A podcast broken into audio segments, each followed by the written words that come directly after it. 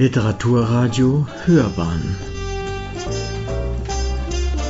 Abseits vom Mainstream Kommissar Kaspar Munk fuhr in einer der besseren, der ihm zur Verfügung stehenden Stimmungen die Stadtautobahn Essingeleden entlang. Er schaltete das Radio an. Es lief Every Rose has its thorn von Poison. Die Musik beflügelte ihn, er drückte aufs Gaspedal und fuhr mit hoher Geschwindigkeit den Essingeleden entlang. Er dachte an die beiden Streifenpolizisten Quandt und Christian Sonn aus den Krimis von Mai Cheval und Père Valleux. Quandt und Christian Sonn wurden als Trottel dargestellt, als schlichte, faule Erfüllungsgehilfen eines maroden Staates Munk musste immer herzlich über die Buchpassagen lachen, in denen sie auftauchten. Er würde jetzt gerne in eine Radarfalle fahren und von Quandt und Christian Sonn von der Straße gewunken werden. Und dann würde den beiden sagen, er sei gar nicht 100 Stundenkilometer gefahren, sondern zweimal 50, also korrekt. Quandt und Christian Sonn konnte man damit verwirren. Vermutlich würden sie bei ihrer Einsatzstelle anrufen und den komplizierten Fall schildern. Munk lachte laut. Er nahm den Fuß vom Gaspedal, weil er in eine langgezogene Rechtskurve fuhr. Auf dem Fahrstreifen, der auf den Essingeläden führte, stand ein Auto, das genügend Platz und Zeit gehabt hätte, auf die Stadtautobahn einzufahren. Aber das Auto stand nur da, der Fahrer zögerte. Nein, es war eine Fahrerin. Munk erkannte eine Frau mit langen Haaren.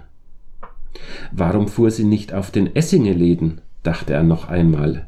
Sie hat immer noch Zeit, bevor ich komme. Aber der Wagen rührte sich nicht von der Stelle. Verdammt, dachte Munk, ich hab's eilig, ich muss ins Präsidium. Er hatte zwar Urlaub, aber sein Chef, Hauptkommissar Haldor Selander, wollte mit ihm über die Nachfolge von Greta Gustafsson reden.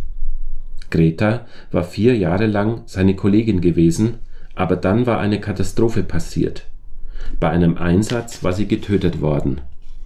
Ein Sondereinsatzkommando der Polizei hatte sie versehentlich mit zwei Kriminellen in die Luft gejagt.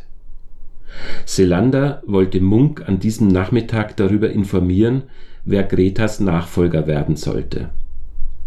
Um 14 Uhr erwartete er Munk in seinem Büro. Kaspar Munk blickte aufs Armaturenbrett. Es war 13.46 Uhr, er war spät dran. Die Frau und ihr Auto standen immer noch auf dem Beschleunigungsstreifen. Munk passierte sie, er sah, dass sie starr nach vorne blickte und keine Anstalten machte, ihren Wagen in Bewegung zu setzen. Er blickte in den Rückspiegel und stellte fest, dass ihm kein Auto folgte. Er bremste abrupt ab und scherte vor dem Wagen der Frau auf dem Beschleunigungsstreifen ein. Munk sprang, sprang aus seinem Auto, rannte die wenigen Meter zurück und klopfte ans Seitenfenster der Fahrerseite. Die Frau rührte sich nicht.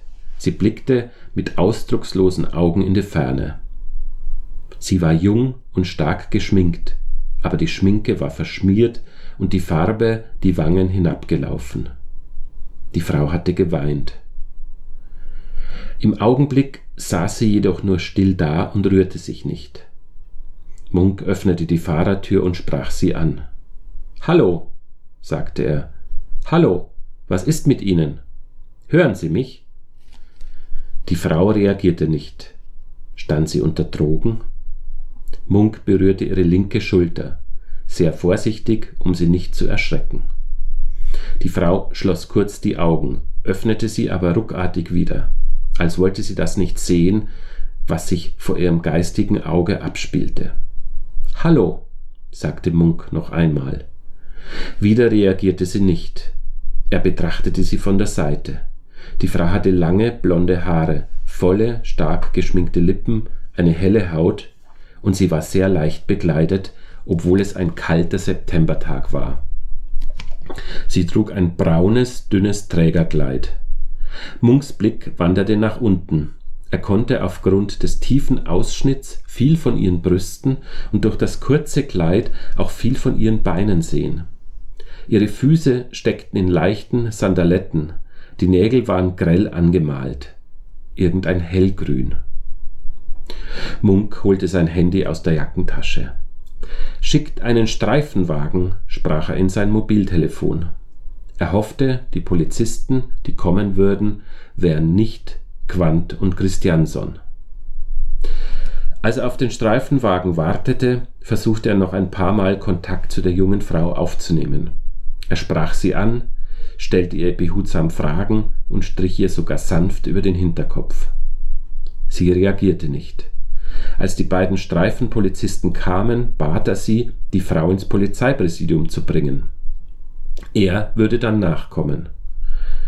Die beiden Beamten hoben die Frau aus dem Wagen und schafften sie in ihr Polizeiauto. Die Frau ließ es geschehen. Munk rief den Abschleppdienst an, der ihren Wagen holen sollte. Dann fuhr er ins Präsidium. Am Empfang standen die Sekretärin Emma Svensson und Munks Kollege Per Henrik Gripp, den alle nur Gripp nannten. Hey, Kaspar, sagte Gripp. Lust auf einen Witz? Gripp hatte zwei Leidenschaften: Witze erzählen und unglückliche Frauengeschichten. Die Frauengeschichten kosteten ihn Nerven und Geld, er machte den Damen oft teure Geschenke, die Witze hatten ihn bei den Kollegen beliebt gemacht. Jetzt nicht, Gripp, antwortete Munk und guckte auf die Uhr an der Wand. Ich muss zu Haldor und ich bin ohnehin zu spät dran. Entspann dich, Kaspar. Der Alte kann noch eine Minute länger warten. Mein Witz ist kurz, sehr kurz. Munk blickte Grip an. Er mochte ihn und seine Gelassenheit. Grip konnte sich in einen Fall verbeißen, er konnte Tag und Nacht bis zur Erschöpfung arbeiten, wenn sie einen Mörder suchten. Aber er wusste auch, wann man den Fuß vom Gas nehmen konnte. Also los, erzähl, sagte Munk und lächelte, aber wirklich nur kurz. Es ist nur ein Satz, sagte Grip. Ein 97-Jähriger sagt beim wilden Sex zu seiner Frau, ich weiß nicht, ob ich jetzt komme oder gehe. Emma Svensson, die gerne Herrenwitze hörte, lachte. Munk schüttelte lächelnd den Kopf. Dann verschwand er in dem Flur, der zu Haldor Selanders Büro führte. Hey, Haldor, sagte er, als er es betrat. Hey, Kaspar, setz dich, antwortete der Hauptkommissar. Selander sah auf seine Armbanduhr. Es war 25 Minuten nach 14 Uhr. Aber er sagte nichts zu Munks Verspätung. Er deutete auf den freien Stuhl vor seinem Schreibtisch, der so sauber und geordnet war, dass Munk jedes Mal ein schlechtes Gewissen bekam, wenn er ihn sah. Munks Schreibtisch war nicht geordnet. Den pubertären Spruch Ein Genie überblickt das Chaos hat er sich aber mittlerweile abgewöhnt. Wie du weißt, geht es um Gretas Nachfolge, begann Selander. Ich weiß, dachte Munk, der sich auch abgewöhnen wollte, sich über Selanders einfallslose Gesprächseröffnungen zu ärgern. Selander war halt so. Ich habe einen Kandidaten ausgewählt, fuhr der Hauptkommissar fort. Es kann sein, dass er dir nicht gefallen wird, aber ich glaube, er wird unserem Team gut tun. Munk setzte sich aufrecht hin. Er war neugierig geworden. Er wird mir nicht gefallen? fragte er. Ist er einen Meter vierzig klein, dünn wie ein Streichholz und hat rosa Segelohren? Ich könnte mich damit anfreunden. Selander verdrehte die Augen. Machen wir es kurz, sagte er. Es ist Achatz Larschon. Munk sprang auf. Achatz Larschon? Es gab keinen Polizisten in Stockholm, der mehr polarisierte als Achatz Larschon. Munk mochte ihn nicht, er hielt ihn für einen rücksichtslosen Misanthropen, für einen Typen, der Täter zur Strecke bringen wollte. Larschon war vor drei Jahren vom Dienst suspendiert worden, weil er zu viel trank. Munk fand das gut. Nicht, dass Larson trank, sondern dass er suspendiert worden war. Aber Munk störte Lasons Charakter, nicht dessen Alkoholsucht. Er hat eine Entziehungskur gemacht, sein Leben in Ordnung gebracht und ist bei der Polizei wieder in Gnade aufgenommen worden, sagte Selander. Aber warum ausgerechnet bei uns? Der passt doch gar nicht rein. Guck doch mal hin. Leila, Grip, Yari, du und ich. Wir sind alle zivilisierte Menschen. Laschon ist ein Prolet. Er ist ein guter Ermittler, sagte Selander. Achatz Laschon hatte weit vor Munks Zeit auch in der Mordkommission gearbeitet. Er hatte tatsächlich viele Fälle gelöst, mit seinen Mitteln. Er hat Verdächtige brutal zusammengeschlagen und mit Kriminellen paktiert, antwortete Munk. Du warst nicht dabei, sagte Selander. Du weißt das nur vom Hörensagen. Selander hatte recht. Munk hatte das nur gehört. Er hatte Larschon ein paar Mal gesehen und einige Worte mit ihm gewechselt. Larschon war ihm unsympathisch gewesen, weil er maulfaul war und arrogant und weil er keine Manieren hatte. Larschons Arbeitsmethoden aber kannte er wirklich nur vom Hörensagen. Kaspar, sagte Selander nun bittend, gib ihm eine Chance, er hat sich verändert. Ach, trägt er nun Rollkragenpullover und philosophiert über Kierkegaard? Ich glaube, da ist es wahrscheinlicher, dass ich als Olive wiedergeboren werde. Ernsthaft, sagte Selander, er hat sich verändert, er hat eine Chance verdient und es tut unserem Team vielleicht ganz gut, wenn Reizpunkte gesetzt werden. Aber als Munk antworten wollte, klopfte es energisch an der Tür. Bitte, sagte Selander. Rea Tjark stand in der Tür, die Psychologin des Polizeipräsidiums. Sie wirkte aufgeregt. Die Frau hat einen Mord beobachtet, sagte sie und blickte erst zu Munk und dann zu Selander. Welche Frau? fragte Selander. Die Frau, die Kaspar auf dem Essingeläden aufgegabelt hat. Selander sah Munk an. Der sprang auf und rief Selander zu. Komm mit, ich erklär's dir auf dem Flur. Tjark, Selander und Munk liefen den Flur entlang. Die beiden Streifenpolizisten hatten die Frau bei der Psychologin abgeliefert. Munk erzählte Selander, wie er sie gefunden hatte, und Tjark, die etwas außer Atem war, keuchte etwas von Die Frau hat einen Schock und Mord im Prostituiertenmilieu. Die Frau saß auf einem Stuhl mitten im Raum. Sie sah immer noch so aus wie auf dem Essingeläden. Blass, stark geschminkt, schmal mit großen Brüsten und leicht bekleidet. Aber diesmal starrte sie nicht in die Ferne, sie blickte Munk direkt in die Augen, als er mit Haldor Selander und Rea Tjark das Zimmer betrat. Munk sah, dass ihre Augen rot waren, vermutlich hatte sie wieder geweint. Er hat sie erdrückt, sagte sie zu dem Polizisten. Erdrückt, erwiderte Munk. Ja, er wiegt doch 130 Kilo. Wer wiegt 130 Kilo und wen hat er erdrückt? fragte Selander, der das Gespräch nun an sich riss. Gregor Lind, er hat Jackie erdrückt. Gregor Lind, der Schauspieler? Ja. Und wer ist Jackie? fragte Selander. Eine Freundin von mir, eine Kollegin. Sie war die edelste von uns. Selander betrachtete die Frau. Dann sagte er Darf ich fragen, was Sie arbeiten? Die Frau richtete sich auf und sagte Ich bin eine Animierdame. Und Jackie? Sie ist tot, rief die Frau. Können Sie uns bitte sagen, wo sich diese Jackie jetzt befindet, Frau Rose? Munk musste grinsen.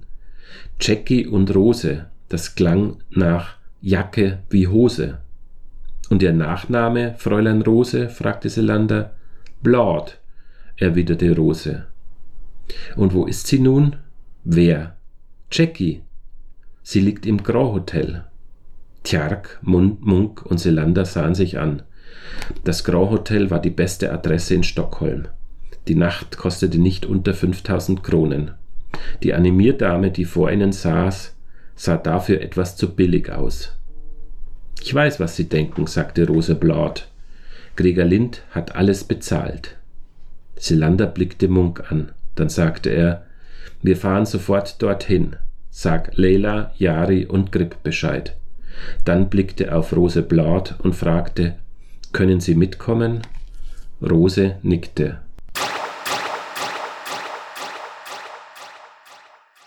Ich wollte die Protagonisten des Krimis kurz vorstellen. Hauptperson ist Kommissar Kaspar Munk. Er ist witzig, sprunghaft, nachdenklich, er liebt Alleingänge, aber er ist der Mann, der die Fälle löst. Sein Chef ist der bodenständige Hauptkommissar Haldor Selander, von dem wir schon gehört haben. Dann gibt es noch den Kriminaltechniker Jari Huskonnen, die Ermittler Leila Andersson und ihre Oma Signe, die später auch hilft zu ermitteln, und Per Henrik Gripp, der nicht nur ein Kollege von Munk ist, sondern auch sein Freund, obwohl er ständig Witze erzählt, über die er selbst am meisten lacht. Ich erzähle kurz einen Witz, den Grip erzählt hat. Zum Beispiel macht er auch Blondinenwitze. Der Witz geht so: Ein Mann bittet eine Blondine, sich hinter das Auto zu stellen und ihm zu sagen, ob der Blinker funktioniert. Und geht der Blinker? fragt der Mann, als die Blondine hinter dem Auto steht. Die Blondine antwortet Ja, nein, ja, nein, ja, nein. Nicht zu vergessen, Luna Nordin, das ist die beste Freundin von äh, Kaspar Munk, nicht seine Freundin. Munk ist geschieden, aber er lernt eine Frau kennen, als er seinen Freund Pontus Matson in der Hypochonderklinik in Bergen in Norwegen besucht. Diese Hypochonderklinik gibt es wirklich. Als Kaspar Munk am Samstagmittag Bergen erreichte, blickte er aus dem Fenster des Flugzeugs auf eine märchenhafte Landschaft.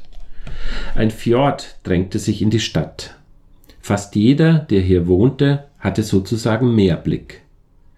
Außerdem war Bergen umgeben von Bergen, von bewaldeten Bergen. Munk hatte ein paar Artikel über die Hypochonderklinik ausgedruckt und als er sich jetzt beim Landeanflug noch einmal darin umsah, fand er auch ein paar Zeilen über diese so schöne Stadt. Wenn es regnet, hieß es da, und es regnet oft in Bergen, dann hat die Stadt etwas Verwunschenes. Märchen mit Hexen und Trollen könnten hier spielen. Munk lächelte. Um zur Hypochonderklinik zu gelangen, musste Munk den Fjord entlang hinaufgehen zum Fuß eines Berges. Grün ist es hier, dachte er, und schön. Die Klinik hat was, ist nicht alt, aber auch nicht neu, sie sieht aufgeräumt aus und hat einen unaufdringlichen Charme mit ihren gedeckten Farben. Munk hatte sich die Hypochonderklinik als eine psychiatrische Einrichtung vorgestellt, wie, wie man sie aus dem Fernsehen kannte, oder wie sie in der Literatur oft dargestellt wurde, neg negativ, klischeehaft, kalt, fast gefängnisartig, mit einer düsteren Atmosphäre. Schwachsinn, dachte er, aber es wird einem eingetrichtert. Kürzlich hatte er eine Dokumentation im Fernsehen über eine Psychiatrie gesehen. Das Kamerateam hatte in der Anstalt vom Boden aus gefilmt, um die angeblich beängstigende Atmosphäre anschaulich abzubilden. Idioten, dachte Munk. An der Rezeption bat er um die Zimmernummer von Pontus Matson. Sind Sie angemeldet? fragte die Frau an der Rezeption, eine hübsche Schwarzhaarige. Munk hatte mal gehört, dass es in Norwegen viele schöne schwarzhaarige Frauen gab, weil sich die Norwegerinnen früher mit portugiesischen Seefahrern vermählt hatten, die an den norwegischen Küsten aufgetaucht waren, um Handel zu treiben. Nein, antwortete Munk, ich dachte, Hypochonder kriegen Angst, wenn man sich vorher ankündigt. Der Witz war unangemessen. Munk merkte das sofort, noch ehe die Frau reagieren konnte. Ich bitte um Verzeihung, sagte er schnell. Ist schon gut, erwiderte die Schwarzhaarige und lächelte. Hypochonder haben auch Angst vor Dingen, die sich nicht ankündigen. Und man sollte sie nicht in Watte packen. Machen Sie ruhig Witze, wenn Sie Herrn Matson treffen. Man muss ihnen einen Spiegel vorhalten, damit sie sich nicht so ernst nehmen. Jetzt war es die Frau, die einen Rückzieher machte. Entschuldigen Sie bitte, sagte sie und strich ihre Bluse glatt. Ich wollte Ihnen keine Ratschläge geben. Bitte vergessen Sie, was ich gesagt habe. Ich werde es vergessen, entgegnete Munk, obwohl ich Angst vor Demenz habe. War das jetzt witzig oder kompletter Blödsinn, was ich gerade gesagt habe, dachte Munk. Die Frau hat mich verunsichert, weil sie mir gefällt. Ihre Stimme durchbrach seine Gedanken. Ich muss Sie jetzt bei Herrn Matson anmelden, Herr, sagte sie. Munk, sagte Munk. Kommissar Munk. Er war noch so verwirrt, dass er sich dienstlich vorstellte. Netter Vorname, Kommissar, sagte die Frau und lächelte. Ich heiße Rezeptionistin Olsen, steht bei mir im Pass. Sind Sie dienstlich hier? Äh, nein, äh, stotterte Munk. Äh, es war ein Versehen. Ich bin äh, äh, privat hier. Co. die. Äh, ein netter Name, Cody Munk. Und ungewöhnlich. Woher kommt dieses Cody? Munk überlegte. Er hatte eigentlich sagen wollen, dass dieses Kommissar ihm immer direkt in den Sinn kam, wenn er nach seinem Namen gefragt wurde, weil er immer so oft dienstlich nach seinem Namen gefragt wurde und weniger privat. Aber weil ihm die Frau gefallen hatte und er nervös war, kam nur ein gestottertes Cody heraus. Aber es gefiel ihm irgendwie, dass sie ihn Cody nannte. Das klang intim. Raten Sie, sagte er. Eigentlich heißen sie Konrad Diederich Munk, es ist eine Abkürzung und Zusammenführung der beiden Vornamen, riet die Schwarzhaarige. Nein, antwortete Munk. Zweiter Versuch.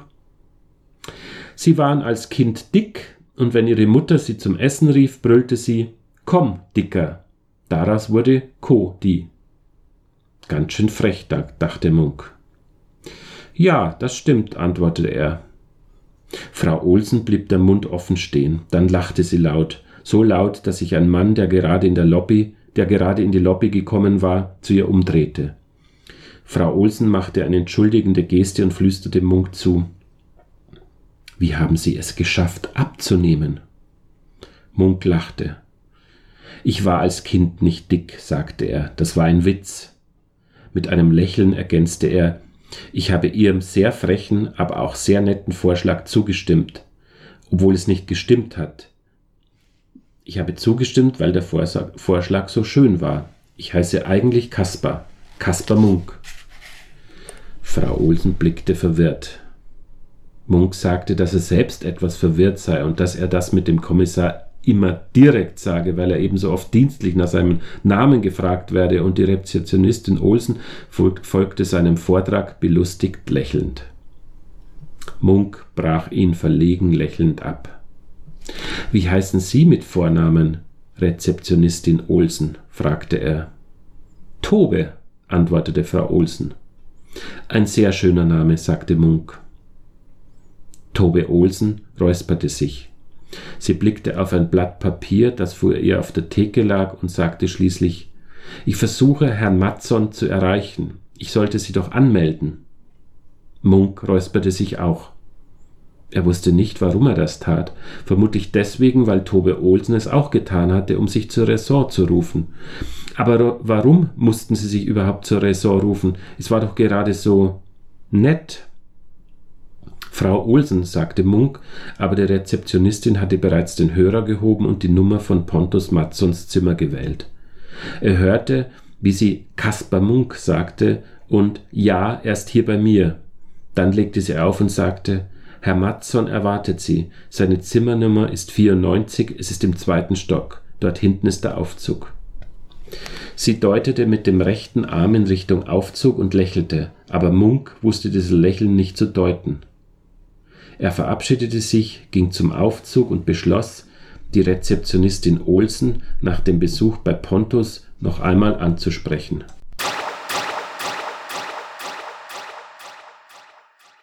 Kaspar Munk ist immer noch beeindruckt von den Treffen mit Tobe Olsen in Bergen. Er muss aber dann bei seiner Rückkehr zur Beerdigung von Jackie gehen, äh, die, der getöteten Animierdame die in Wirklichkeit Annebrit Södergren heißt und die Frau eines bekannten Anwalts ist. Sie hat also ein Doppelleben geführt. Munk geht also auf die Beerdigung. Munk schaute wieder hinüber zum Priester, der etwa 20 Meter von ihm entfernt war. Der Geistliche sprach gerade über das Leben als langen, manchmal gefährlichen Fluss, als sich eine alte, ganz in Schwarz gekleidete Frau aus der Menge löste und mit schleppenden Schritten dem Priester und dem Grab näherte. Die Frau ging gebückt, ihre grauen, langen Haare hingen auf dem Rücken ihres schwarzen Kleides. Sie ist ungepflegt, dachte Munk. Der Priester sah die Frau und stockte kurz. Sie ging an ihm vorbei und warf sich auf den Sarg, der auf Holzpaletten über dem Grab stand bereit, nach den Worten des Priesters hinabgelassen zu werden. Die Frau lag nun mit dem Oberkörper auf dem Sarg, für einige Momente stumm, aber dann begann sie zu klagen. Munk verstand sie nicht, es war eine fremde Sprache. Die Frau klang jämmerlich und zwischendurch wurde sie von Weinkrämpfen geschüttelt. Munk hörte, wie Umstehende begannen über sie zu reden. Aber auch sie konnte er nicht verstehen. War das Griechisch? Warum hing eine alte Griechin an Annebrit Södergrens Sarg? Zwei jüngere Frauen kamen nun dazu. Munk hoffte, sie würden die alte Dame zurück in die Menge holen. Aber auch die jüngeren Frauen warfen sich auf den Sarg. Sie klagten noch lauter und zwischendurch weinten sie herzzerreißend. Der Priester stand etwas hilflos neben den Klageweibern. Schließlich löste sich noch jemand aus der Menge, ein sehr dicker Mann mittleren Alters. Würde er vernünftig sein und die Frauen zur Besinnung rufen? Der Mann ging entschlossen auf das Grab zu und warf sich ebenfalls laut schluchzend auf den Sarg, der unter seiner Last erst einen ächzenden Laut von sich gab, dann wankte und schließlich durch die Holzpaletten hindurch in die Grube stürzte. Die drei Frauen und der dicke Mann fielen hinterher. Munk lachte laut. Er war zu schwach, dem Impuls widerstehen zu können. Nach wenigen Sekunden hatte er sich aber gefangen und lief mit einer Geschwindigkeit, die man dem Mitvierziger nicht mehr zugetraut hätte, zum Grab hinüber, wo sich schon die ersten Helfer versammelt hatten, um die vier Menschen aus dem Loch zu holen. Soweit Munk sehen konnte, war ihnen nicht viel passiert. Die Frauen und der Mann berappelten sich auf dem Grund der Grube. Allerdings hatte sich durch den Aufprall des Sarges auf dem Grubenboden der Deckel geöffnet. Munk sah darin einen älteren Mann, der in eine griechische Fahne eingewickelt war. Munk erschrak. Dann riss er, riss er, sich am Riemen, reichte dem dicken Mann die Hand und zog den schwer atmenden gemeinsam mit zwei anderen Helfern nach oben. Die drei Frauen verließen das Grab ebenfalls durch die Hilfe von Trauergästen. Eine von ihnen schimpfte auf den dicken Mann ein, vermutlich war es seine Ehefrau. Einige Friedhofsmitarbeiter beeilten sich, die Schäden wieder zu beseitigen. Sie schlossen den Deckel des Sarges, der unbeschädigt schien. Dann blickten sie zum Priester nach oben, der die unausgesprochene Frage Sollen wir den Sarg gleich hier unten lassen? sofort verstand. Er nickte. Die Mitarbeiter rückten den Sarg so zurecht, dass er in der Mitte der Grube stand. Nachdem sie das Loch verlassen hatten, warf der Priester einige Schaufeln Erde in die Grube und murmelte einen letzten Segen. Dann wandte er sich an die Trauergäste und erklärte die Zeremonie für beendet. Einige Trauergäste gingen auf Kaspar Munk zu und schüttelten ihm die Hand. Vermutlich bedankten sie sich, dass er den dicken Mann aus dem Grab gezogen hatte. Manche murmelten das schwedische Tak, andere das griechische Evcharisto. Munk schloss die Augen, nachdem der Letzte ihm gedankt hatte, und öffnete sie erst wieder, als er wenige Augenblicke später eine Hand auf seiner Schulter spürte. Kasper, sagte eine weibliche Stimme, die er kannte. Munk drehte sich um. Vor ihm standen seine Kollegen Leila Andersson und Per Henrik Gripp. Wo bist du denn die ganze Zeit gewesen? fragte Leila. Annebrits Södergrens Beerdigung ist jetzt beendet. Munk sah Leila an, als habe sie soeben gesagt, der nächste schwedische Regierungschef werde ein giftgrüner Eisbär sein. Sie war dort drüben, sagte Leila und deutete mit der rechten Hand auf einen imaginären Punkt in der Ferne. Wir haben dich vermisst und erst jetzt gesehen, als wir den Friedhof verlassen wollten. Munk sagte nichts. Er starrte vor sich hin. Kasper, rief ihm Grip direkt ins Gesicht. Der wusste längst, dass er auf der falschen Beerdigung gewesen war, und er wusste auch, warum. Er war mit dem Gedanken woanders gewesen, bei Tobe Olsen.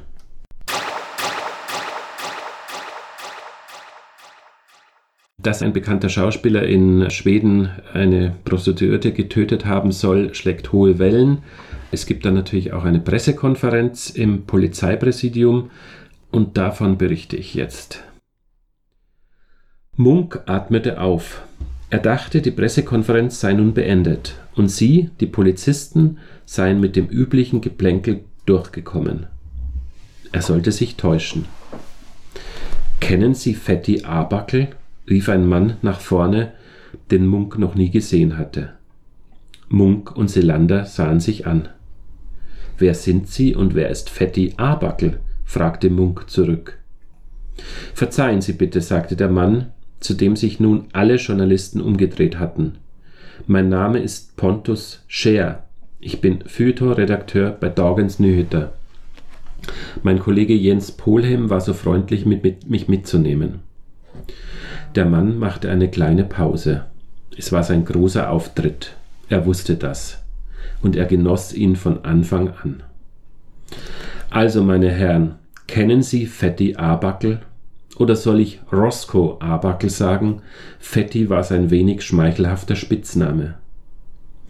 Wir kennen ihn nicht, würden Sie uns bitte aufklären, entgegnete Selander etwas genervt. Ich kenne ihn, sagte Achatz Larschon plötzlich mit seiner rauen Stimme. Munk war überrascht. Larschon hatte bisher nicht am Gespräch teilgenommen. Es hatte ihn auch niemand gefragt. Hoffentlich kam nicht seine Vergangenheit hoch. Hatte Larschon diesen Fetti Arbackel verprügelt? Roscoe, genannt Fetti Arbackel, war ein Schauspieler, sagte Larschon. Ich glaube vor fast hundert Jahren. Er spielte in Stummfilmen mit. Munk war erleichtert. Larschon konnte Arbackel nicht verprügelt haben. Beeindruckend, sagte Scheer. Und was wissen Sie noch von ihm? Nichts, sagte Larschon trocken. Aber ich werde bald mehr von Fetti Arbackel wissen, weil sie ihr Wasser sicher nicht halten können.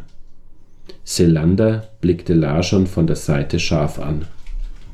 Verzeihen Sie, Herr Scher, sagte Selander, ich würde Sie bitten, uns an Ihrem Wissen teilhaben zu lassen.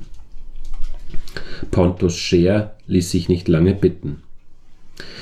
Ich bin nicht nur Feuilleton-Redakteur, bei Dagens Nyheter sagte er, ich bin auch Autor von diversen Büchern. Wichtigmacher Ratgeber vermutlich, dachte Munk. Larschon hatte sowas von recht. Eines meiner Bücher ist eine Anthologie von Stummfilmstars. Buster Keaton, die kleinen Strolche, diese Jungs, Sie wissen schon.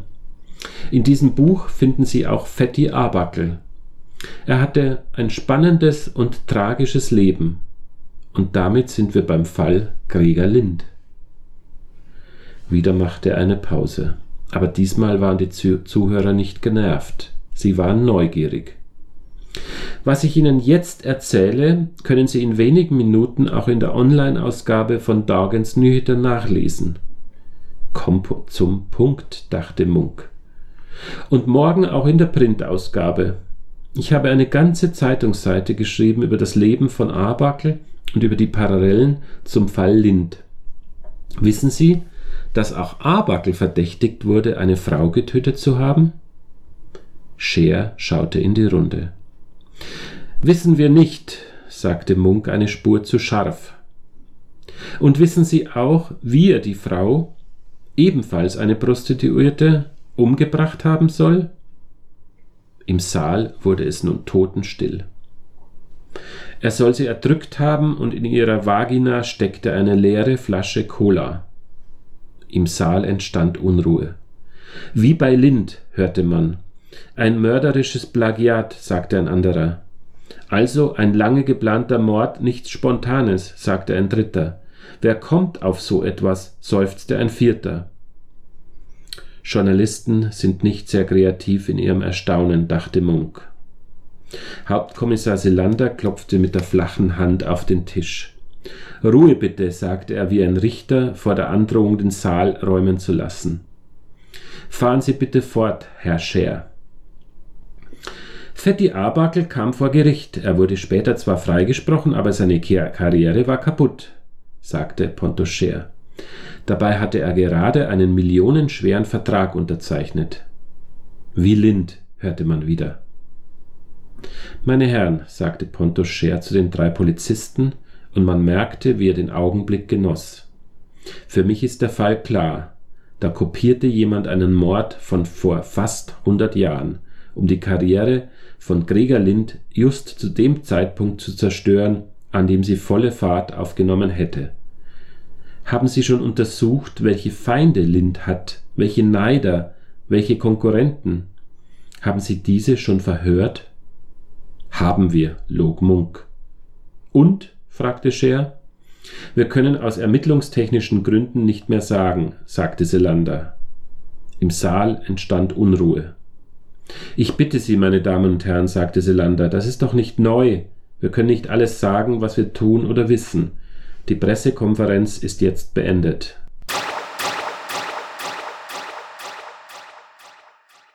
Mittlerweile ist die Kollegin von Caspar Munk, Leila Andersson, entführt worden. Und zwar von der Tochter von Annebrit Södergren alias Jackie. Die Tochter, 17 Jahre alt, will die Regierung damit zwingen, die Prostitution ganz abzuschaffen. Bisher war es so, dass Prostituierte nicht belangt werden, nur die Freier. Die Tochter von Annebrit Södergren heißt Mona Lisa Södergren. Mona Lisa Södergren hat dann auch äh, Kaspar Munk und die äh, Oma von äh, Leila Andersson in ihrer Hand und führt sie zum Milles Garden. Das ist ein Museum im Osten von Stockholm, wo sie Leila Andersson gefangen hält zwischen zwei Kugelkondensatoren, die, wenn sie explodieren, Leila Andersson töten würden. Mona Lisa hielt die Tür auf und bedeutete Munk und Oma Andersson, mit der Pistole in das Haus zu gehen. Im schwachen Schein des Mondes sah sich Munk um. Rechts war das Esszimmer mit einem Tisch im Zentrum des Raumes. Auf dem Tisch standen Teller, Besteck und Servietten, als würden Karl und seine Frau Olga dort ihr Abendessen einnehmen. Die Museumsleitung hatte das Haus belassen, wie es früher einmal gewesen war. Auf der linken Seite befand sich das Musikzimmer mit dem Bechsteinflügel. Mona Lisa Södergren ließ das Esszimmer rechts und das Musikzimmer links liegen und ging geradewegs auf eine weitere Tür zu. Auch diese schloss sie auf. Dahinter führte eine Treppe in den Keller hinunter. Am Fuß der Treppe öffnete das Mädchen noch eine Tür. Als Munk in den Kellerraum trat, sah er sofort Leila, denn Mona Lisa Södergren hatte das Licht eingeschaltet. Leila saß mit verbundenem Mund auf einem Stuhl in der Mitte eines großen Raumes, der vollgestellt war mit Gartenmöbeln, die man im Herbst nicht im Freien brauchen konnte. Am Ende des Raumes lag der Hund. Er schlug nicht an, als die drei späten Besucher den Keller betraten. Er schlich stattdessen an ihnen vorbei ins Freie. Hatte Molly Södergren den Hund sediert? Leila drehte ihren Kopf zu Munk, ihrer Oma und Mona Lisa Södergren herum. In ihren Augen mischte sich Freude, Überraschung und Angst. Munk und die Oma waren da, aber sie waren auch gefangen. Munk sah links und rechts von Leila jene Kugelkondensatoren, von denen Mona Lisa Södergren gesprochen hatte. Außerdem hörte er ein Surren. Es war ein lautes, bedrohliches Surren. Waren das die Dynamos, die von den kleinen Wassermühlen angetrieben wurden? Munks Augen suchten die Wassermühlen, als ein Schuss durch den Kellerraum peitschte. Er spürte einen stechenden Schmerz in der rechten Wade. Sie hatte ihm von hinten ins Bein geschossen. Munk stürzte zu Boden und hielt sich die Wade, aus der langsam Blut quoll. Zur Sicherheit, sagte das Mädchen und lächelte. Unverletzt kämst du vielleicht auf die Idee, mich anzugreifen. Drecksgöre, schrie Munk, er begann das Mädchen zu hassen. Auch deswegen, weil er sich so hilflos fühlte. Ein 17-jähriges Mädchen hielt hier zwei Polizisten und eine alte Frau fest, und er konnte nichts tun. Und er wusste nicht, was als nächstes kommen würde. Mona Lisa Södergren schien genau darüber nachzudenken. Sie hatte drei Geiseln, das war Fakt. Was könnte sie tun, um ihre Forderungen durchzudrücken? Eine Geisel erschießen? Sie richtete die Waffe auf Munk, der neben Oma Ander schon am Boden saß, und ging zu Leila und den Kugelkondensatoren. Das Surren wurde langsam lauter. War die Spannung bald so hoch, dass sie sich entladen würde? Sieh an, sagte das Mädchen. Vielleicht kommt der Blitz noch heute Nacht. Das hört sich schon mal ganz gut an. Vielleicht kommt der Blitz auch gleich. Leylas Augen weiteten sich. Oma Andersson ballte wieder ihre rechte Faust. Ich habe dieses Experiment noch nie durchgeführt, sagte das Mädchen. Ich kenne ein ähnliches aus dem Unterricht und mit Hilfe des Internets habe ich es eben zusammengebastelt. Es wird klappen, da bin ich sicher, aber ich bin nicht ganz sicher, wann der Blitz kommen wird. Munk wurde übel. Das Mädchen war irre, dachte er. Sie hat keine Ahnung, wann der Blitz kommt und Leila töten wird, aber es scheint ihr egal zu sein.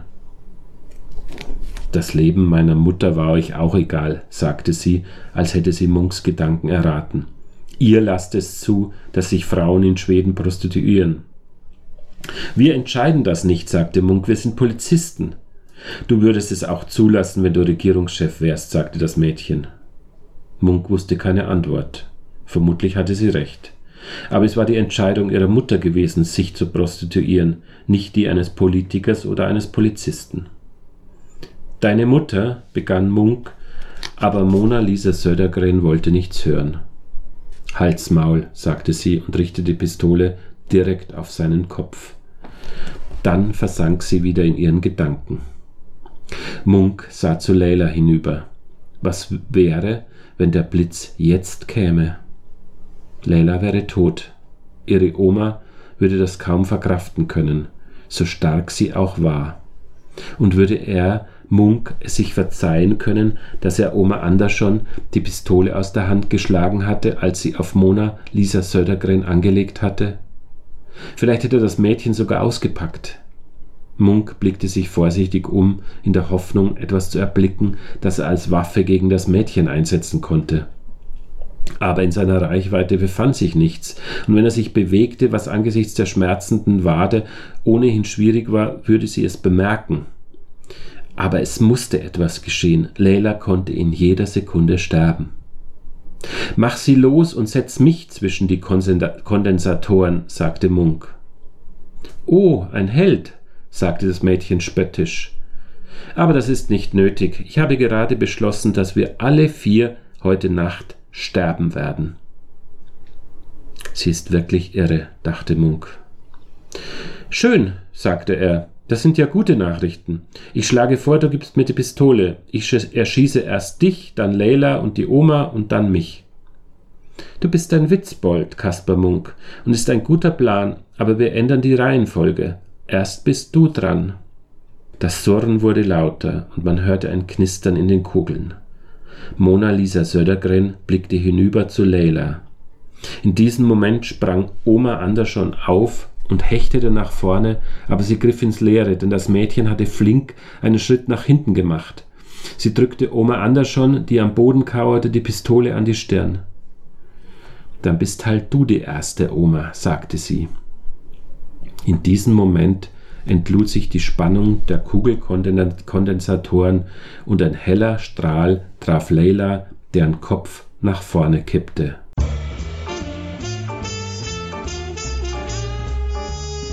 Literaturradio Hörbahn Abseits vom Mainstream